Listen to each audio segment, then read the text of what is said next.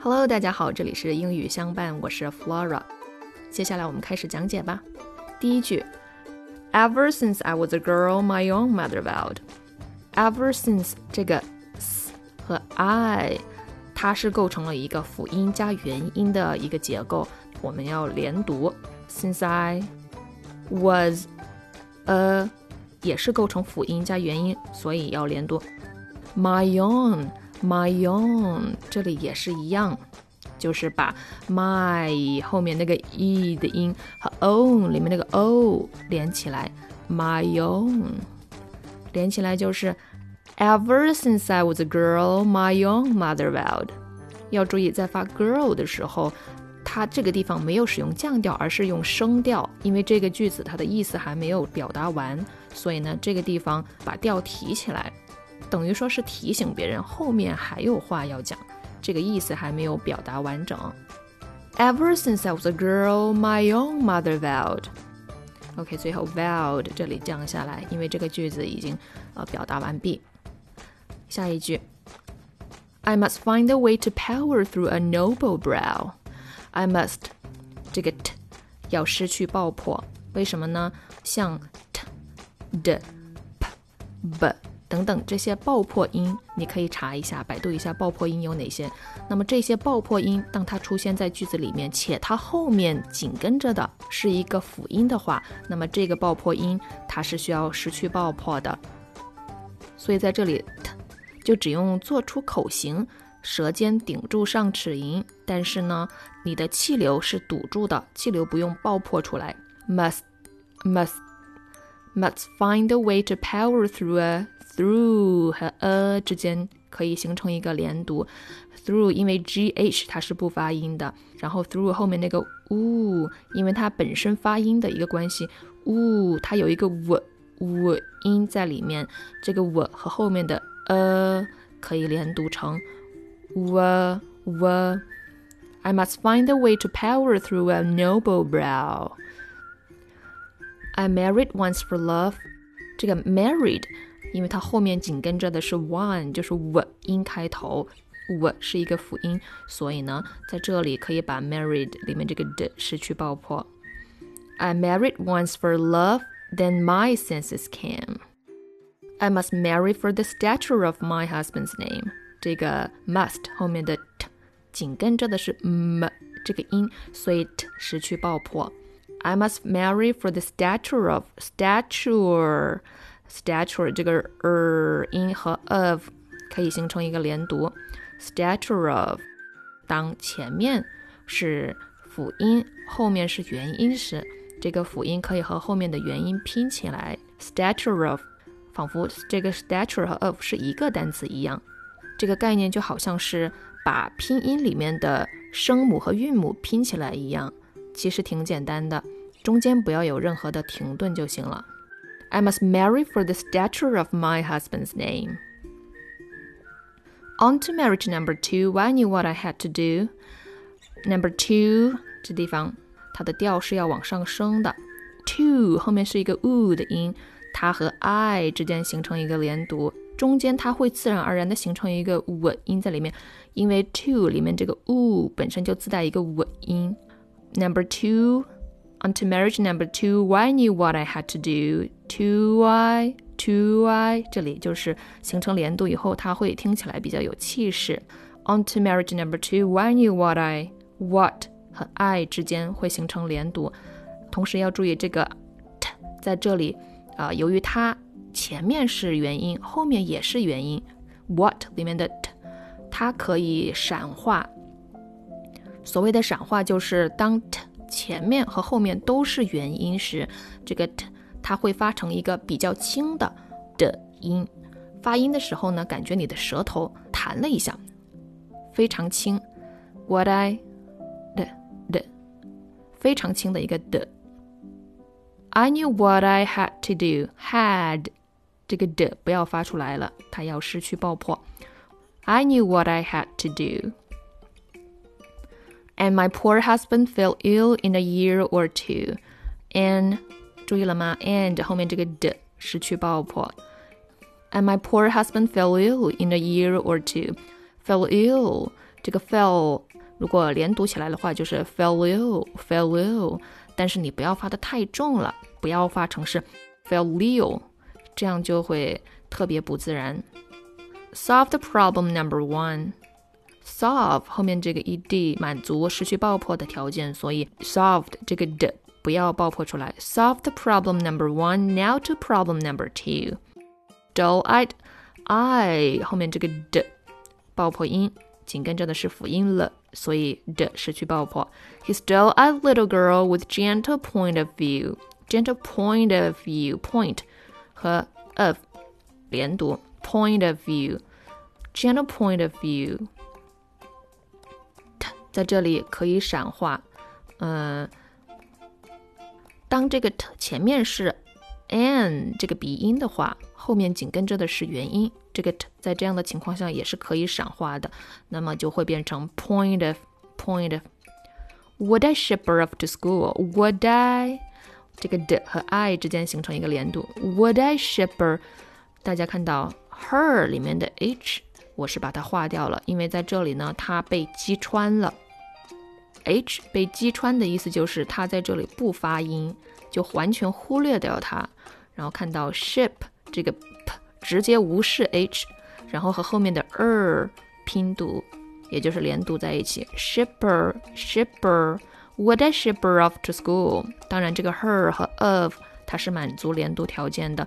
shipper of her 里面这个卷舌音和 of 里面的这个 a 音啊连读起来。shipper of shipper of h 在什么情况下会被击穿呢？就是当它前面是辅音，然后它后面是元音的情况下，就直接把前面的辅音和它后面的元音连读起来。No, I told her if she stayed. Told her, told her，这个 her 里面的 h 同样也是被击穿了。Told 里面的 d 和 er 连起来。No, I told her if she stayed. She stayed. Stayed 这个。和 that 里面这个 the 音碰撞到一起，那么 stayed 里面的作为爆破音，它要失去爆破。No, I told her if you stay that that 里面这个 t 同样满足失去爆破的条件。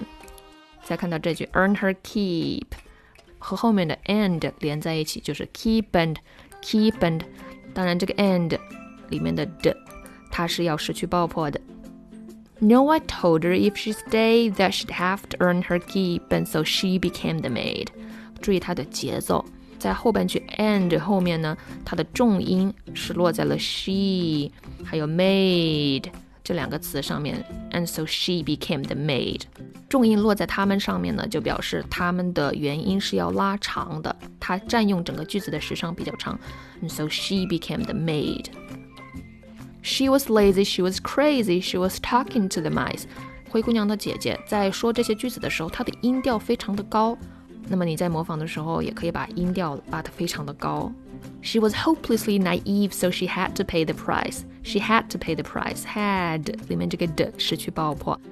I moved her to the attic out of sight and out of mind. I moved her 前面讲过，h 在这样的情况下是要被击穿的。I moved her 的和 er 连读起来，moved her moved her to the attic to the attic the 为什么发 the 呢？本来是 the，但是当它后面紧跟着的是元音的时候，the 它的发音会变成 the the，然后 attic 当前面的这个单词以 e 结尾，后面的是元音开头的时候，它们中间会自然的形成一个 y 音。那么 the attic 就会变成 the attic the attic。I moved her to the attic out of sight and out of mind. Out of out 和 of 形成连读，out of sight 里面这个 t 和 and 连起来，sight and sight and。然后我们看到 and 为什么这个 d 在这里要失去爆破呢？根据 native speaker 他们的说话习惯， 当这个的它前面是 n 这个鼻音的时候，后面紧跟着的是元音，那么这个的在这里也可以被省掉，啊，直接把前面那个嗯这个鼻音和后面的元音拼起来，那么这里就是变成 an out of an out of，而不是 and out of an out of，那么 out 后面这个 t 和 of 里面的 a 拼起来 out of，前面讲过 t。在前面和后面都是元音的情况下，可以进行闪化。I moved her to the attic out of sight and out of mind. I could have thrown her out. I could have, could have, have 里面的在这里被击穿。I could have thrown her out. 当然，这个 her 里面这个 h 也可以被击穿。Thrown her out. I could have thrown her out. 这个 out 里面的 t 在这里，因为是在句末， 所以呢可以发成一个 stop t。当 t 位于句子的结尾的时候，你可以把它发成 stop t，就是不要爆破出来，只做那个动作，舌尖顶住你的上齿龈，然后气流不要冲出来。I could have thrown her out, but I'm benevolent and kind. But 里面的 t 和 I 连读，but I'm benevolent。这个 t 和 and 里面的 a 可以进行一个连读，benevolent and kind。 Mother, your heart's too big for you. Too big 这个 big 里面 g 失去爆破，too big for you, too big for you. I knew what I had to do. What 这个 t 和后面的 i 连读，what I had to do had 这个 d 失去爆破，紧跟着的 after all 里面有一个 er 卷舌音和 all 里面这个 all 连起来就是 after all after all，它会有一个拼起来的过程，r a r after all after all。Difficult children difficult 这个 t 失去爆破，difficult children will take advantage。take 和 ad 连读，take ad take advantage advantage of advantage 后面这个 g 和 of 连起来，advantage of good nature good 里面这个 d 失去爆破。of your good nature. So you lock them up, lock them up. 这个 lock 里面这个 k 是爆破音，失去爆破。Lock them up, them 结尾的 m 和 up 里面的 a 连读拼起来。Them up, them up. So you lock them up. Throw away the key, throw. Throw 结尾是五音，throw。和 away 里面的 a 拼起来，throw away，throw away，throw away the key。There's one on every family tree. There's one on one，n 它是一个辅音，on 元音，one on one on 形成连读，on 和 every on n 辅音结尾 ，every a 元音开头，on every 连读起来。那么 ungrateful 这个地方 ungrate 失去爆破，ungrateful hateful hateful 里面这个 t 也可以失去爆破，hateful vile too 这个五音发的时候呢，你的上齿要咬住下嘴唇 v vile 不要发成 vile 了，不是 w 是 v，区别就是有没有咬唇。The things she put you through put 这个 t 和 you，当它们连在一起的时候，会形成一个 ch 音，ch，put you，put you。这就好像 nice to meet you，这个 ch 这个 ch 的音的由来是一样的。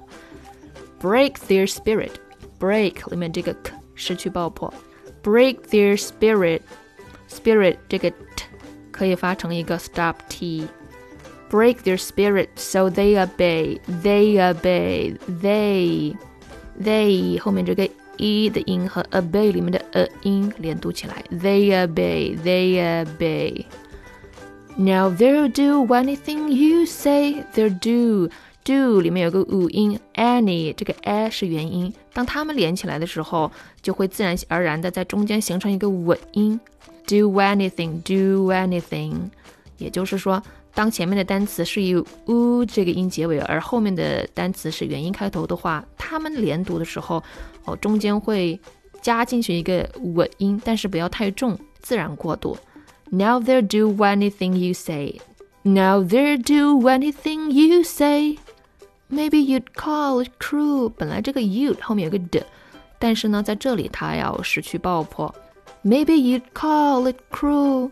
Call it，不是 call it。call 它这个 o 作为一个舌边音呢，它也是辅音， 它和后面的 it 里面的 it 连起来就是 l l。Maybe you'd call it cruel, but but 如果你想加强气势的话，你就把 but 里面这个 t 发出来。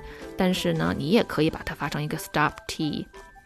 前面讲过，当这个 t 放在句子末尾或者一个意群的末尾的时候，嗯，你可以发成 stop t。Others would call，注意 others would 这个 d 也是要失去爆破的。